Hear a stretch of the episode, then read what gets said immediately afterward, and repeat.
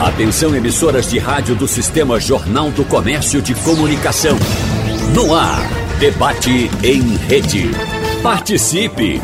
Rádio Jornal na internet. www.radiojornal.com.br Uma tensão que deixava o mundo em alerta teve o desfecho mais temido na madrugada do dia 24 de fevereiro de 2022. A Rússia atacou a Ucrânia por terra, céu e mar, acionando a forma mais primitiva de lidar com o impasse, a guerra. Desde então, mais de 8 milhões de pessoas deixaram o país invadido e se refugiaram em outras nações, segundo o levantamento da Organização das Nações Unidas. E no debate de hoje, após um ano do confronto armado, Vamos conversar com os nossos convidados sobre as consequências do conflito, o cenário atual da disputa e as possibilidades para alcançar a paz. Participam conosco do debate de hoje o professor, geógrafo e especialista em geopolítica, João Correia. João, muito obrigado por sua participação. Seja bem-vindo ao debate da Supermanhã. Obrigado, Vitor. Um bom dia a todos os ouvintes. Mais uma vez, é a oportunidade de debatermos um tema tão importante que envolve todo esse mundo, toda essa cadeia global, afetando inclusive o Brasil. Também participa com a gente hoje a mestre em ciência política e pesquisadora em política externa brasileira para o Oriente Médio, Deigenani Santos. Professora, muito obrigado por sua participação. Seja bem-vinda ao debate. Bom dia, Victor. Eu que agradeço mais uma vez. Um prazer estar aqui com os professores para a gente debater um tema tão importante. E também participa com a gente hoje o doutor em Ciência Política e professor no curso de Ciência Política da Unicap, Antônio Lucena. Professor, muito obrigado. Seja bem-vindo. Bom debate. Obrigado, é, meu caro Victor. Uh, agradeço pelo, pelo convite. Uma satisfação estar aqui com, com os colegas. E já começando a nossa conversa, João, queria perguntar para você um balanço que você faz deste mais um ano de guerra. Completamos no dia 24 de fevereiro, mais de um ano de guerra. Qual é o balanço que você faz até agora? Então, Vitor, eu tive a oportunidade de passar a última semana na Polônia, voltei agora no sábado para o Brasil. E na Polônia, que é um país muito afetado pelo conflito, já que é um país que faz fronteira com a Ucrânia, então está bem ali no epicentro da guerra, eu pude conversar com ucranianos, com russos e também com poloneses. Grande fluxo de ucranianos refugiados, russos também que já moravam pela Polônia ou outros que chegaram recentemente e decidiram fugir do conflito, e os poloneses também assustados com todo esse processo. Como você bem disse na sua chamada, a Ucrânia, esse conflito entre Rússia, Ucrânia, OTAN, passou a ser um conflito de ordem é uma preocupação global, já gerou aí cerca de 10 milhões de refugiados. O país que recebeu o maior fluxo de refugiados foi a Polônia, apesar de que muitos que foram para a Polônia não tinham a Polônia como destino final. Eles já foram para a Alemanha, foram para a França, foram na direção da Europa Ocidental. Inclusive, alguns também migraram, chegaram aqui ucranianos ao Brasil. A gente já teve notícias disso no primeiro ano do conflito. Outros simplesmente decidiram voltar para casa porque não viram perspectiva de mudanças e também com, e havia uma expectativa nesse início de conflito que a Rússia, por ser uma potência nuclear, por ter um poderio militar muito mais forte, muito mais significativo, iria resolver a guerra em poucos meses. O que a gente percebe que não aconteceu. A guerra se arrasta para o seu primeiro ano. Se a gente para para analisar também essa guerra entre Rússia e Ucrânia, ela não, ela, essa parte mais recente dura um ano. Mas é importante lembrar ao ouvinte e a todos vocês que no ano de 2014 a Rússia do Vladimir Putin invadiu e anexou o território da Crimeia. Então, de lá para cá, as tensões já vinham de uma maneira muito forte, significativa na fronteira entre os dois países, naquela região do Donbass. Tá? A perspectiva, a Polônia é, encontra-se com problemas em relação ao turismo. Praticamente você não encontra turistas pela, pelas ruas de Varsóvia. É bem verdade que agora em Varsóvia eles estavam num período de recesso escolar, mas a cidade bem vazia, quem vive do turismo muito preocupado porque as pessoas não querem ir para lá. E por coincidência, é, quando eu estava em Varsóvia, o presidente dos Estados Unidos, o Joe Biden, fez um pronunciamento, eu pude participar, pude acompanhar lá ao vivo, em loco, e as declarações dele foram declarações é, bem assim rasas, no sentido que ele se comprometeu mais uma vez em ajudar a Ucrânia, anunciou um orçamento, mais um orçamento é, de ordem militar para ajudar na reconstrução da Ucrânia. Ele fez esse pronunciamento na Polônia, mas você não tem por hora, perspectivas de que esse conflito possa acabar. Não há sinais. Se a gente parar para analisar, no ano passado, o Instituto Britânico, que faz análise de gastos militares, mostrou que os gastos militares pelo mundo aumentaram na ordem de 20 a 30% em algumas regiões. Você tem a China com o segundo maior orçamento militar, numa crescente, a Rússia, que detém a maior o maior aparato nuclear do mundo, com mais de 6 mil ogivas nucleares, aumentando também seus gastos militares. O Japão, que é um inimigo histórico da China e que não tem lá relações amistosas com a Rússia, com um neomilitarismo nunca visto antes no pós-Guerra Fria. Países da OTAN, Organização para o Tratado do Atlântico Norte, que não cumpriu a meta de gastar 2% do PIB com a área militar. A OTAN tem uma meta, cada integrante de gastar 2% do PIB na área militar. Agora, os países correndo para aumentar esses gastos militares até 2027, inclusive alguns dobrando os gastos. Você tem Suécia e Finlândia, que eram países neutros do ponto de vista geopolítico naquela região, pedindo para entrar na OTAN, porque sabem que fazer parte da OTAN é meio que uma estratégia para tentar se contrapor e se proteger de um possível ataque russo. Então, assim, as perspectivas que eu tenho para um futuro não tão distante são as piores possíveis. Tá? A Rússia, o Vladimir Putin, na semana passada, declarou publicamente ele fez uma declaração pública através da agência de notícias. Ele retirou a Rússia do acordo nuclear assinado na cidade de Praga. Esse acordo ele tinha sido renovado no primeiro ano do presidente Joe Biden. A Rússia se retira desse acordo e ela diz: eu não vou me comprometer em manter o meu estoque nuclear, eu não vou me comprometer em não fazer uso desses armamentos táticos. Além dessa retirada russa, eu queria chamar a atenção também, eu fiquei muito preocupado e observando a declaração do Dmitry Medvedev, que é um aliado do Vladimir Putin. Ele se revezou por anos com Putin. Ora, Putin era o primeiro-ministro, Medvedev era o presidente. Ora, o Medvedev era o primeiro-ministro, Vladimir Putin era o presidente. E o Medvedev ele deu uma declaração e disse o seguinte: que nunca viu e não imagina que uma potência nuclear possa perder uma guerra convencional. Ele disse: uma potência nuclear não pode, não tem lógica perder uma guerra convencional. Significa dizer que ele disse: estamos dispostos a arrastar essa guerra para um outro patamar. E aí, é, isso tudo tem que ser observado. Professor Antônio Lucena, o nosso ouvinte Henrique Correia de Maranguape 2 pergunta aqui pra gente: com a ajuda da União Europeia e dos Estados Unidos enviando armamento e tanques para a Ucrânia, existe a possibilidade desse conflito se tornar mundial? E eu replico essa pergunta ao senhor. Ah, obrigado pela pergunta, né, enviada pelo, pelo ouvinte. Veja só, Victor, é, até o momento a gente ainda não tem uma evidência clara de que esse conflito, ele de forma vai é, se converter em algo mundial. O que de fato está acontecendo agora é que a guerra da Ucrânia, ela se transformou em um conflito por procuração.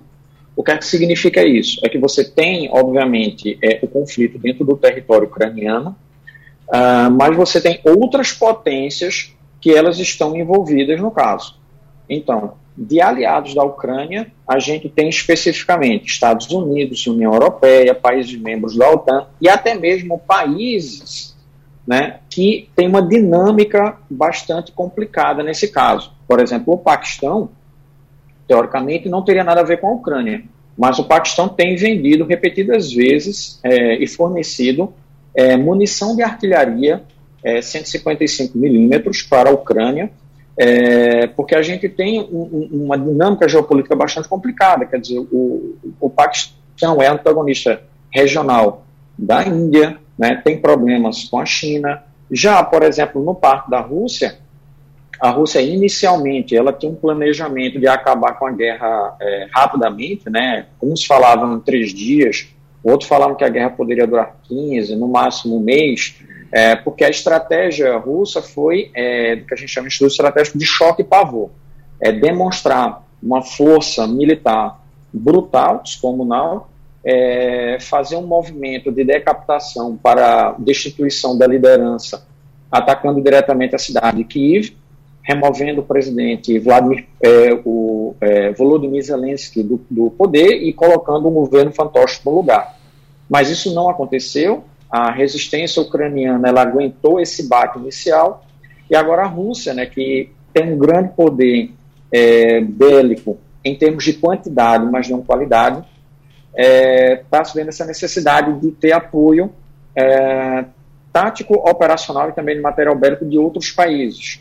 Notadamente o Irã, que tem fornecido drones kamikaze Sarred, já que a quantidade de mísseis balísticos da Rússia caiu de forma bastante significativa, e a China fornecendo também material bélico ainda não militar, mas de cunho civil, nesse sentido porque os estoques russos, russos eles baixaram com bastante frequência. Então, o que a gente está vendo, na verdade, é uma, é, é, uma, um, um, apoio, tanto de um lado como de outro, porque é, a guerra da Ucrânia ela se converteu numa guerra de atrito. Né? A gente relembrando é, os ensinamentos do, do, general Calvin Clausewitz, autor do livro da guerra, a, guerra ela se converteu de atrito porque é, a ideia de um lado é você levar o outro à exaustão. Né? Então, a, a tendência que a gente está vendo é exatamente de manutenção do conflito dentro do território ucraniano, com apoio de outras partes, mas buscando que um lado ou outro atinja a exaustão, ou seja, com perda de é, material bélico, perda é, de material humano, né, de soldados, etc, etc, até que vai chegar um determinado ponto que o outro lado não vai conseguir manter o seu esforço de guerra.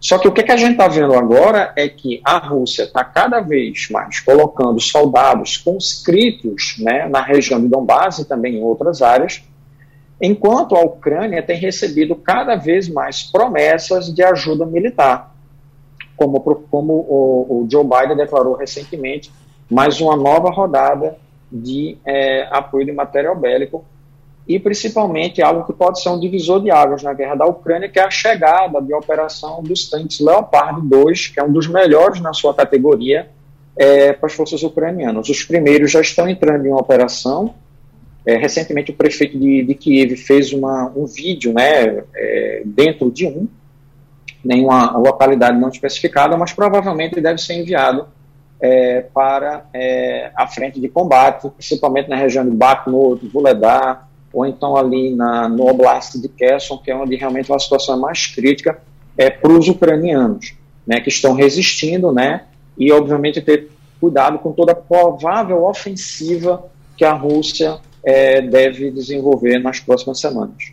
Professora Deigenani Santos, a senhora que é pesquisadora em política externa brasileira, o Ferreira de Santo Aleixo, nosso ouvinte, pergunta o que o Brasil pode fazer para ajudar a Ucrânia nas negociações de paz. Se o presidente declarou até antes de viajar aos Estados Unidos total apoio à Alemanha, ele fala aqui, mas eu pergunto para a senhora qual é o papel do Brasil nesse conflito entre a Rússia e a Ucrânia e como isso poderia impactar o nosso país. É, bem, Victor, eu acredito que a gente tem uma situação bastante complexa, porque a guerra ela acontece nesse momento de transição na presidência do Brasil. Então, você tinha o Jair Bolsonaro, né, a guerra começou, ainda era o o mandato do Jair, e agora você tem o Lula que segue algo que a gente diria é, de política de Estado, de Estado brasileira. Né? O Brasil tem uma política de Estado, historicamente falando, que ela segue a matriz da neutralidade, da moderação, né, da mediação. Isso é uma questão que o Brasil segue assim à risca. Né? Se você analisar a política de Estado do Brasil, a política externa brasileira, ao longo né, da história, o Brasil ele mantém sempre essa posição de mediador, né, de tentar ser neutro na medida do possível. Durante o governo Bolsonaro, a gente observou uma certa dificuldade por parte do presidente em se posicionar contra a agressão da Rússia. Então havia a questão pragmática né, dos fertilizantes que o Brasil compra da Rússia e tudo mais. Houve aquela visita polêmica que o Bolsonaro fez ao, ao Putin um pouco antes da guerra, da guerra começar, e o Brasil ele não se posicionou de maneira clara. Né? Havia uma condenação ali à, à agressão russa, mas nada muito é, direto. Com relação ao Lula, durante o período em que ele era candidato, ele chegou até a dizer algo polêmico, né? De, tipo, é, é, colocar ali é, na mesma posição o Putin e o Zelensky, como se os dois tivessem é, é, culpa pela situação, quando na verdade a gente sabe que a Rússia é o agressor aí na história.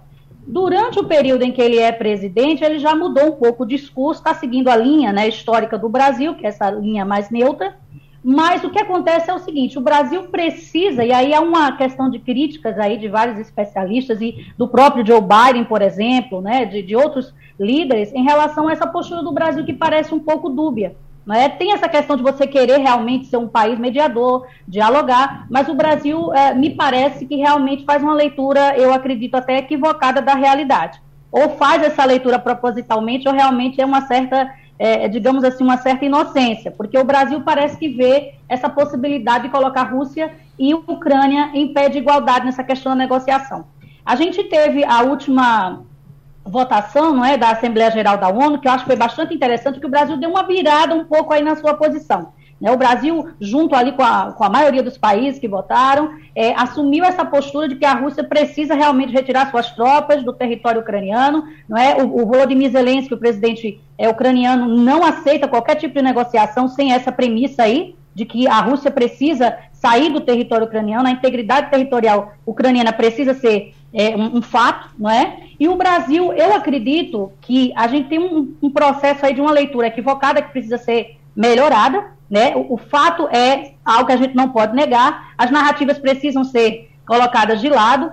Há uma questão aí da esquerda mundial, uma parte da esquerda mundial tem essa visão muito anti-americanista. Então, o Putin, ele funciona como se fosse um, um, um bloco contrário ali, junto com a China. Então, a, a postura de parte da, da, da, esquerda, eu digo parte porque tem gente crítica, a gente tem umas vozes críticas também. É, o Brasil ele segue essa postura de seguir o que a esquerda acredita com relação à posição dos Estados Unidos. Por isso que o Putin é visto até uma certa, é, é, é de uma certa maneira positivamente nesse aspecto, que eu acho que é uma coisa que precisa ser modificada. E, curiosamente, a gente volta à história do governo 1 e 2 do Lula, da política altiva e ativa, né, na época do Celso Amorim, do Lula, da dupla, que o Brasil queria sim ter esse protagonismo. Eu digo para vocês que, na prática, a gente conseguiu dois pontos aí, na época do, dos primeiros mandatos do Lula. É, um, uma certa participação ali no processo de paz entre palestinos e israelenses, mas principalmente a declaração de Teherã, quando o Brasil, junto com a Turquia, mediaram um acordo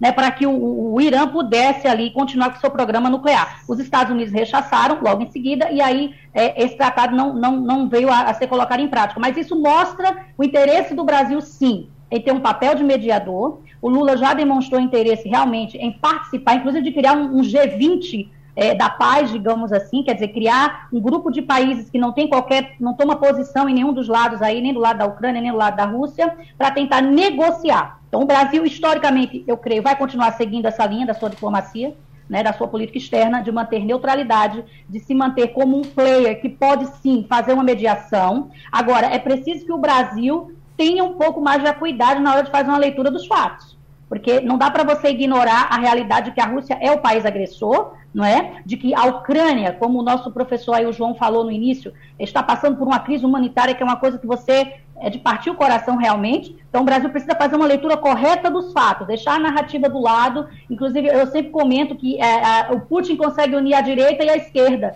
do ponto de vista internacional, porque o pessoal da esquerda acha que ele é um contraponto aos Estados Unidos, por isso que apoia em muitos aspectos, e o pessoal da direita acha que ele é um conservador. O Putin não é um conservador. Né? É que ele acredita que o Ocidente já foi embora com seus valores, que ele é tipo o último bastião de algum valor ocidental. Né? Então o Putin ele parece esse nacionalista, esse conservador, quando na verdade não é, ele é super saudosista em relação a União Soviética. Ele disse que foi a maior catástrofe geopolítica do século passado foi a queda da União Soviética. Então, é preciso a gente fazer uma leitura correta da realidade, deixar as narrativas para lá. O Brasil precisa, sim, né, fazer uma leitura correta da realidade. Eu sei que mantém essa postura de neutralidade, vai continuar com certeza no governo Lula tentando ser um mediador de alguma forma, mas eu acho que na prática, se o Brasil continuar com essa postura de não fazer uma leitura correta da realidade, eu acho que dificilmente terá algum papel mais preponderante. Né? Então eu acho que a gente vai continuar nessa postura, mas eu não sei se realmente na prática a gente vai ter algum resultado mais concreto, digamos assim. Só para contribuir com a conversa, de vocês, o encarregado de negócios da Ucrânia aqui no Brasil tem uma declaração essa semana, professor João Corrêa, que a Ucrânia deixou claro que não vai aceitar paz a qualquer custo. E ainda, nesse âmbito do papel do Brasil, nesse confronto, o Moacir Vieira de Camaragibe pergunta se a posição do Brasil de se manter neutro entre guerras de países é o melhor caminho, a não ser para sugerir acordos de paz que era o que a gente conversava agora com a professora Degenane Santos. Então, é interessante é, a fala da professora Deginani. Essa, essa última votação da ONU trouxe uma, uma novidade, né? porque se a gente pega o bloco dos emergentes, como a professora bem disse, houve um processo de abstenção. A Rússia declaradamente advogando em causa própria, mas você tem China, África do Sul, Índia, se é, é, usando o direito de praticar realmente abstenção no contexto da votação. O Brasil ele se alinha na votação da ONU aos preceitos dos países membros da OTAN.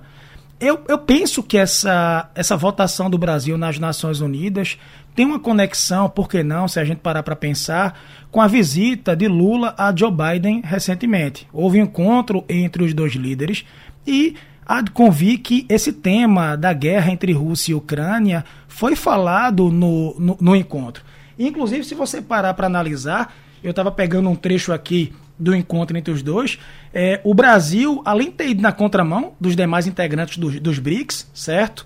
O Brasil soltou uma nota conjunta é, com os Estados Unidos, mas o Brasil ainda disse assim: nós não vamos participar ativamente da guerra, não vamos enviar soldados, muito menos armas, até porque, cá entre nós, o Brasil não tem essa capacidade militar para enviar armas é, é, para a Ucrânia, mas o Brasil, na votação, é, condenou o conflito e se posicionou, teve uma posição contrária à, à Rússia. Na semana passada, nós podemos vivenciar é, na imprensa brasileira várias reportagens dando conta de que o Brasil poderia liderar ou mediar um processo de paz. Eu discordo um pouco desse processo, ainda mais agora com essa votação do Brasil nas Nações Unidas, tá? O Brasil, ele tomou uma posição nessa última votação da ONU. E eu penso que antes do Brasil, eu acredito que os professores concordem com o que eu vou dizer, você tem a Turquia, você tem Israel, você tem a própria China, países que já disseram ao longo do conflito que poderiam mediar. A Turquia, que é membro da OTAN, mas que tem relações lá amistosas em alguns aspectos com a Rússia, controla ali o Estreito de Bósforo, Dardanelos, é um país estratégico. Israel, que é um aliado dos Estados Unidos no Oriente Médio, mas que a política doméstica do país vem mudando e a gente já percebe ali um atrito entre o governo do é, Benjamin, o Bibi, né, Netanyahu, e o Joe Biden sobre a questão envolvendo a Cisjordânia e companhia. E a China, pensem comigo, a China hoje é a grande incógnita desse processo. Se alguém perguntar, João, a China tem participado do conflito? Na minha concepção, sim. Porque se eu pegar os dados econômicos, olhem o que eu vou dizer para vocês. No último ano, o comércio entre China e, e, e Rússia bateu um recorde de 190 bilhões de dólares. Imagine, China e Rússia com comércio de 190 bilhões. A Rússia a China aumentou a compra do óleo russo e também do gás russo, mas principalmente o óleo, em 48,6%. Então, o senhor Xi, o presidente da China, vem ajudando a custear essa guerra. A economia russa não caiu ainda, mesmo diante de milhares de embargos, porque você tem a China, segunda maior economia global, custeando esse conflito, custeando o governo do Vladimir Putin. Então eu penso que antes do Brasil tem outros atores mais importantes, mas esses atores que eu citei aqui, nem eles são qualificados para a gente se falar no fim de um conflito. Mesmo, Vitor, eu vou dizer para vocês: se declararem um cessar-fogo hoje, não achem que a guerra acabou. Não pensem nisso. A guerra da Crimeia já vem desde 2014. E outra, estão investindo pesado em novas armas, armas nucleares, armas convencionais, e esses estoques de armas estão guardados. Não vão desaparecer. Basta um gatilho para esse conflito de repente ganhar uma proporção ainda maior, o que a gente espera que não aconteça, mas a gente não pode ignorar os fatos. Muita pergunta chegando aqui no nosso WhatsApp, o 991478520, os nossos ouvintes participando do debate da Supermanhã de hoje. Mas agora eu sigo com a pergunta para o senhor, professor Antônio Lucena, sobre como o senhor avalia o papel da China nesse conflito. O professor João Correia já elencou alguns números no bloco anterior sobre é, números econômicos entre China e a Rússia no último ano, mas eu queria saber do senhor como o senhor enxerga o papel da China nesse conflito. É curioso porque é, a China ela tem mantido em grande medida uma posição ambígua e ao mesmo tempo que ela termina beneficiando se beneficiando do conflito. Né? Então, ou seja, é, devido a, Europa ter praticamente interrompido a compra de gás russo e diminuído drasticamente a compra de petróleo, a China consegue, já que obviamente a Rússia tem dificuldade de exportar para outros países, é, tem uma das maiores reservas, eles conseguem comprar gás e petróleo com 40% de desconto. Né? Então, ou seja, é, realmente é algo bastante interessante.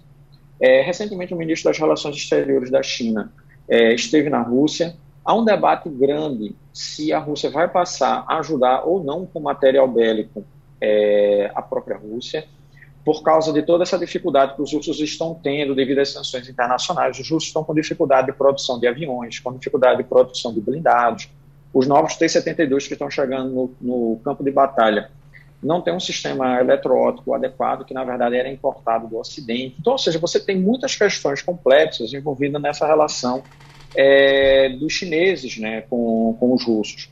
E ao mesmo tempo, a Rússia, a, perdão, a China, ela não pode declarar formalmente apoio às pretensões russas de anexação de território, como ela fez com a questão da Crimeia, como ela está querendo fazer com a questão do Donbass especificamente, porque isso vai de encontro exatamente com o que é, a China tem feito de discurso ao longo de todos esses últimos anos de uma só China. Né? Então, ou seja, porque é, é, se a China ela vai, obviamente, defender essa posição russa, isso impacta uh, diretamente a questão de Taiwan, que é extremamente sensível para o país, já que a China, ela, é, Pequim tem mantido uma linha né, bastante clara em relação a isso.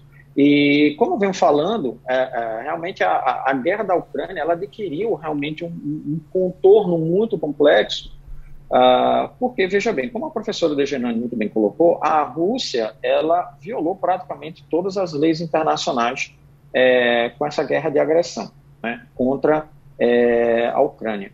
E é importante a gente ressaltar o seguinte: é, Muitos têm uma visão confusa do papel de Vladimir Putin, como ele seria anti-americano, coisas dessa ordem, mas a gente tem que ressaltar é, o seguinte: a, a Rússia, é, desde os tempos da União Soviética, até mesmo anteriormente, exerce sim imperialismo em sua região.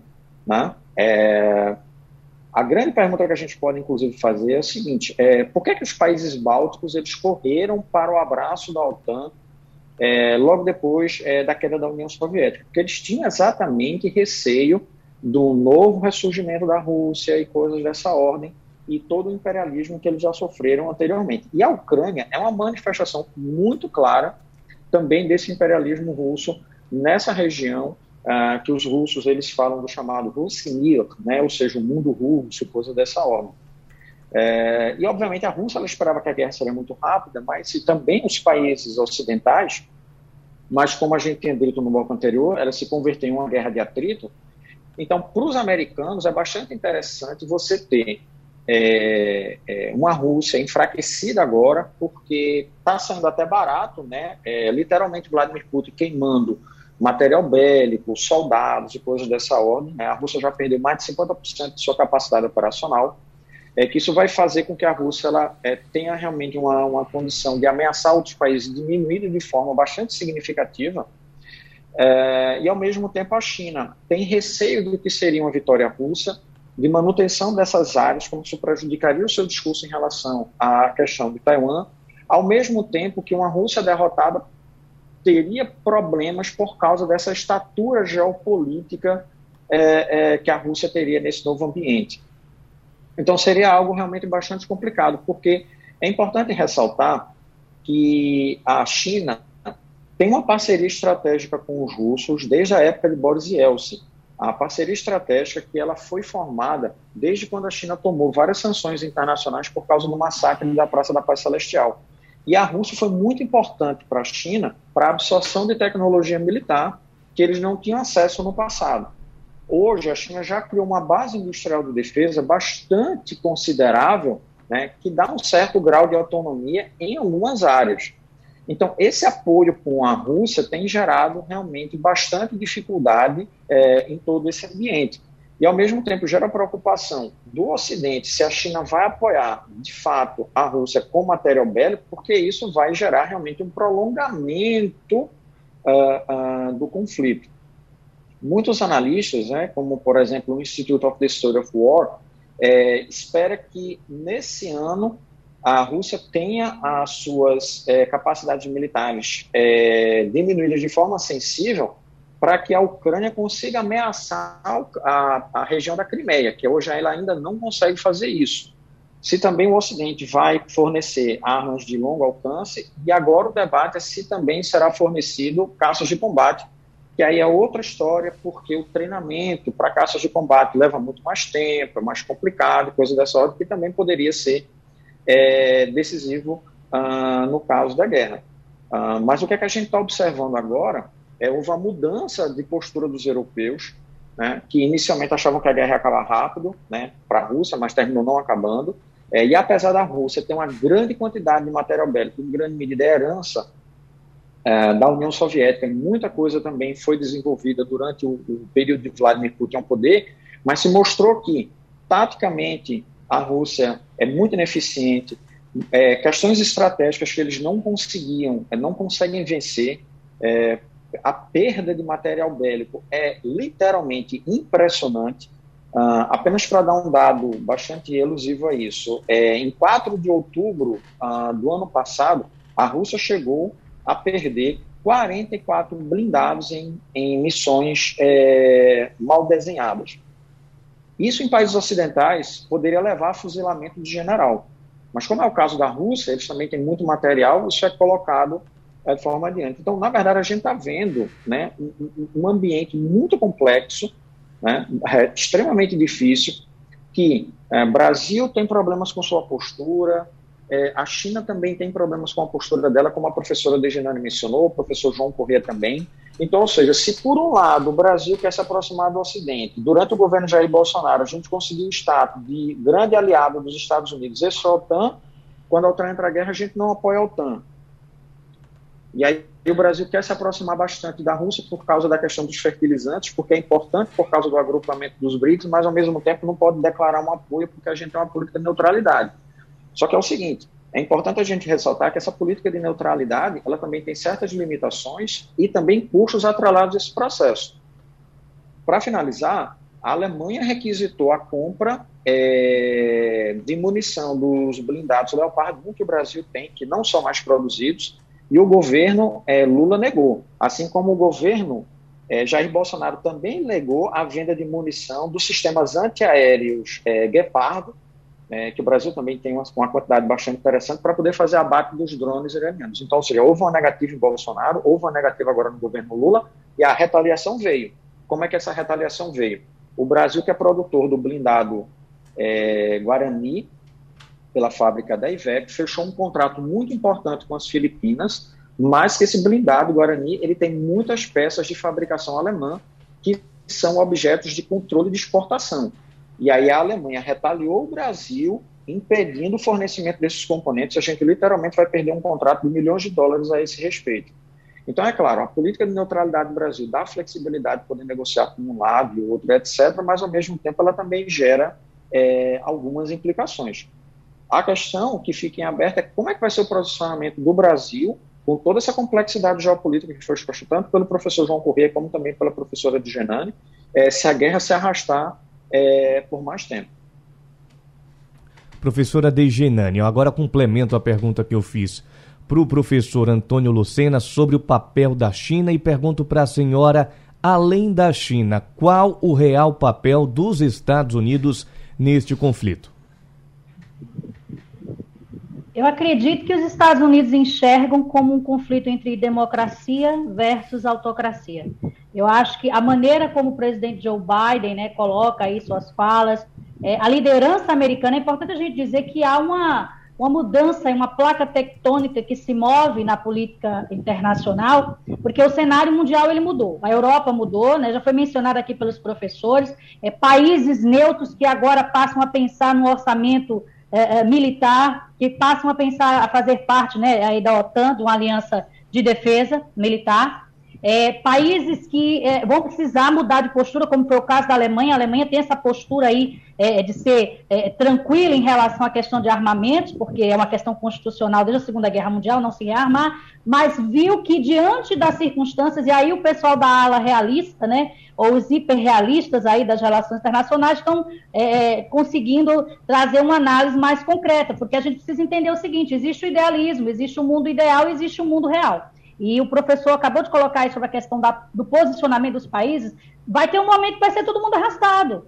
Não tem como você manter uma neutralidade 100%. Você pode ter essa postura de querer negociar, de querer ser um mediador, mas vai ter um momento que você tem que se posicionar. Né? Então, no caso dos Estados Unidos, o Joe Biden, o governo do Joe Biden vê como uma disputa entre o mundo livre, o mundo democrático ocidental versus o autoritarismo do Vladimir Putin. Né? Existe aí uma questão aí de uma reinvenção da própria União Europeia a União Europeia que é criada para se evitar conflitos, né? depois ali da Segunda Guerra Mundial, o principal objetivo da União Europeia era realmente unir os países para que eles não tivessem essa coisa bélica mais uma vez, e por muito tempo a União Europeia realmente fez esse papel de grande bloco econômico, né, que, que é inclusive utilizado demais para pacificar o continente, mas aí se viu numa situação onde você tem um imperialista, você tem uma, uma, pessoa que tem visão, e eu não diria somente de, de, uma nostalgia soviética. O Vladimir Putin ele tem uma visão que vai lá para o período do, do, do, dos Romanov, né, da família imperial russa. A ideia de, de um czar, ele se acha o próprio Pedro Grande, né? Ele acha que está ali no mesmo,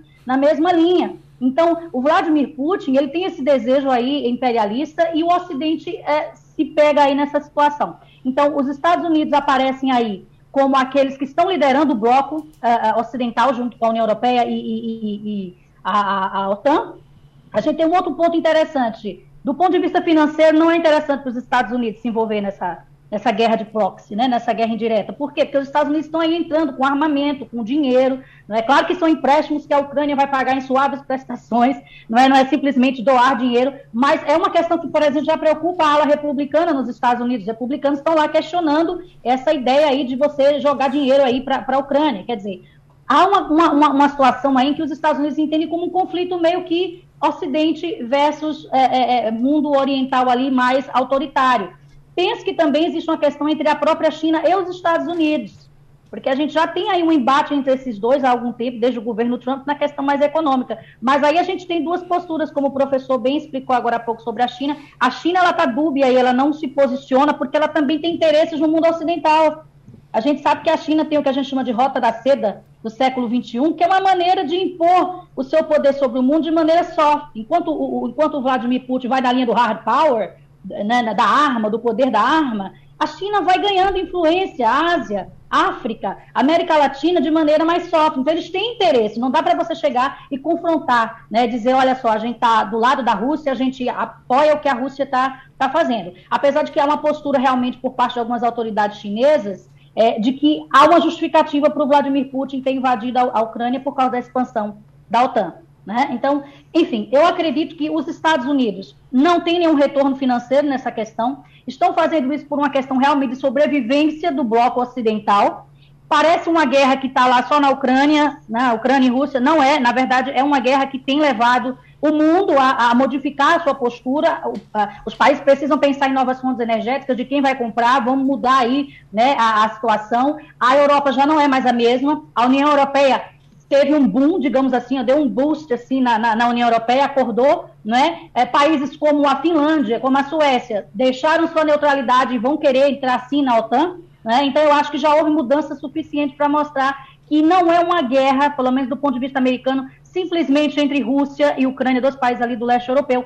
É uma guerra que tem implicações mais amplas, principalmente para o Ocidente. Então, acho que os Estados Unidos veem como um tirano versus regimes que defendem a democracia e o respeito ao direito internacional, que eu acho que é uma coisa importante. É preciso tomar uma postura, porque você precisa dizer o seguinte: como é que a gente vai conviver na, respeitando o direito internacional se a gente tem um tirano como Vladimir Putin? E se ele não é derrotado na área militar, outros tiranos, a gente tem um monte ali na Europa, a gente tem o caso dos Balcãs, 30 anos que essa guerra começou, em 1992, e já existem ali possibilidades de um possível conflito ali na região do Kosovo, mais uma vez. A Bósnia-Herzegovina está ali sobre é um barril de pólvora, mesmo com o acordo de Dayton. Então a gente precisa estar tá de olho nisso, porque vai que o Putin consegue algum sucesso aí e outros né, é, revanchistas, revisionistas né, pensem também em fazer o mesmo. Então, eu acho que os Estados Unidos veem essa guerra muito mais como um conflito entre democracia e autoritarismo, e eles realmente é, tomaram a dianteira aí junto com a OTAN e a União Europeia para tentar evitar que a coisa saia ainda mais do controle. Professor João Correia, professora Degenane Santos falava das suas percepções sobre o Vladimir Putin e chega uma pergunta aqui para a gente do nosso ouvinte Edivaldo Jacinto, que pergunta o seguinte: o Putin é o Hitler da atualidade? Olha, eu posso pensar que o Putin já entrou para os anais do século XXI como um, um, um, um, autocrata, como um ditador, ou como outras palavras, como até mesmo um genocida, por todos os crimes que ele vem praticando, de respeitando as normativas do direito internacional nesse conflito da Ucrânia. Eu penso que é mais factível compararmos o Vladimir Putin com o Joseph Stalin, tá? É, um, que foi um importante dirigente soviético no contexto da Segunda Guerra Mundial. Mas, sem dúvida, daqui a 10, 15 anos ou até antes, quando abrimos os livros de história, alguns até nos dias de hoje, nós vamos nos deparar, sim, com análise sobre todos os crimes cometidos. Assim como aconteceu com Leopoldo da Bélgica, assim como aconteceu com Stalin, com Mao Tse Tung, com Hitler, com Benito Mussolini, com Francisco Franco e tantos outros que mancharam a história do século XX, no caso de Putin, o século XXI. É, eu, eu queria fazer um, um, um, comentário que eu acho importante aqui para os ouvintes, e pegando um gancho aqui na fala dos professores, eu, eu acredito que essa aliança entre Rússia e China por hora é uma aliança é, programática, ela tem prazo de validade. Se a gente parar para analisar, União Soviética e China lutaram juntos tá? no contexto da Guerra das Coreias, apoiando a Coreia do Norte contra a Coreia do Sul, que por sua vez era financiada por Estados Unidos, Inglaterra e companhia. A gente bem sabe que após a morte de Joseph Stalin, você tem um rompimento entre China e União Soviética. A China criou seu próprio modelo de socialismo, de comunismo, através da leitura do livro vermelho do Mao Tse Tung mal tinha sua própria liderança. Aliás, você tem o exemplo também da Albânia com Evan Rodja, você tem o exemplo também aqui, por que não, é, de alguma forma da Iugoslávia com Marechal Tito. Então, o próprio bloco socialista, no contexto da Guerra Fria, ele tinha outras realidades.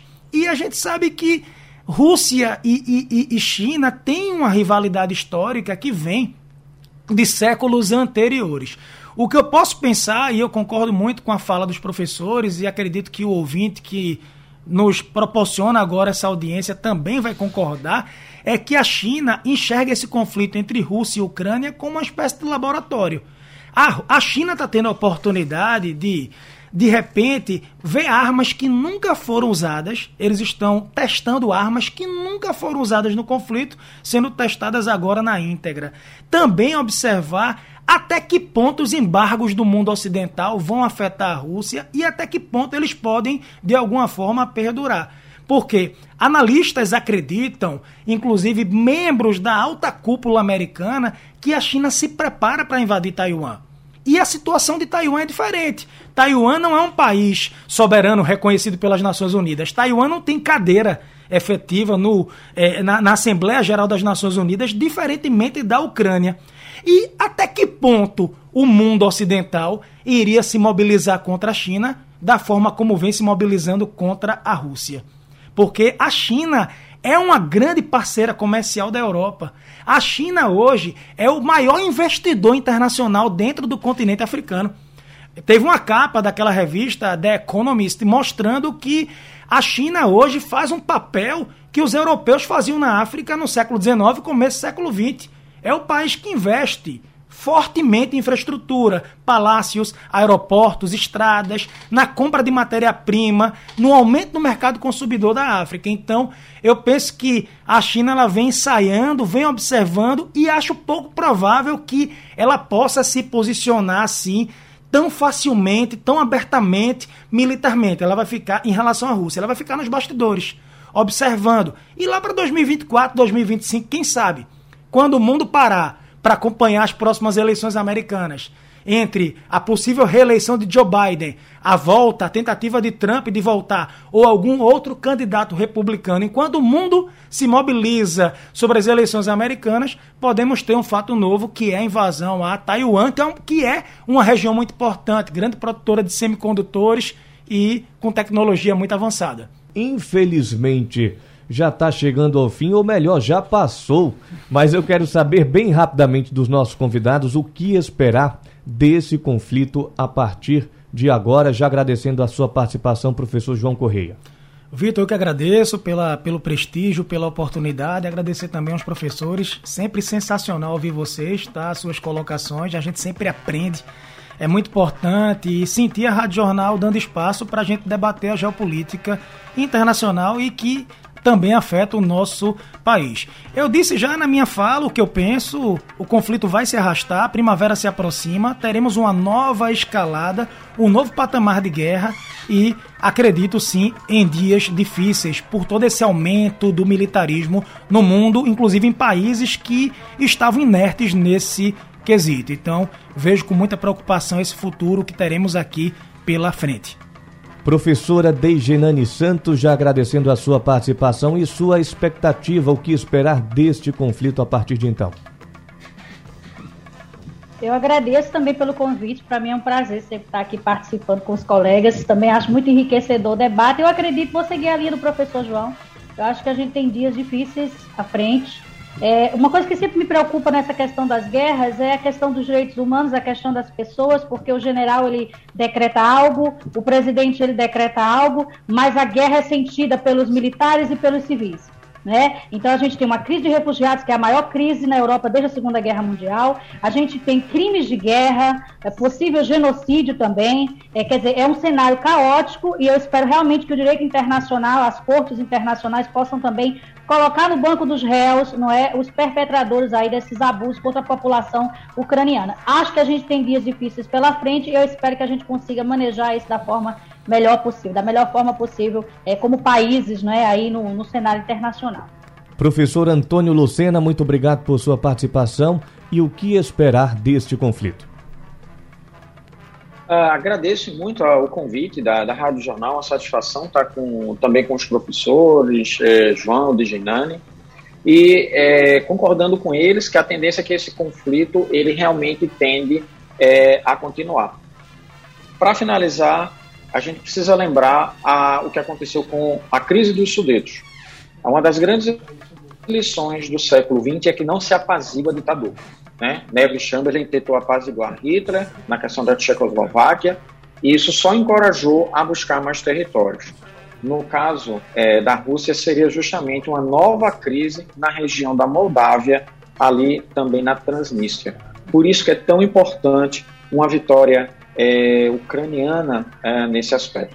Mas a gente precisa observar como é que esse conflito também vai se desenrolar nos próximos meses ou nos próximos anos. Obrigado, forte abraço e até a próxima. Sugestão ou comentário sobre o programa que você acaba de ouvir, envie para o nosso WhatsApp 99147 8520.